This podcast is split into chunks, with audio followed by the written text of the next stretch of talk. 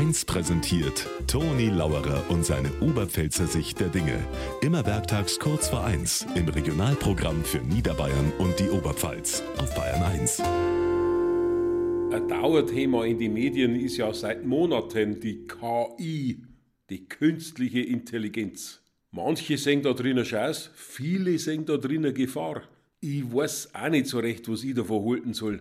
Am einen bin ich noch der Meinung von einem guten Bekannten, der hat gesagt, das Problem ist nicht, dass die künstliche Intelligenz allerweil mehr wird, das Problem ist, dass die natürliche Intelligenz allerweil weniger wird.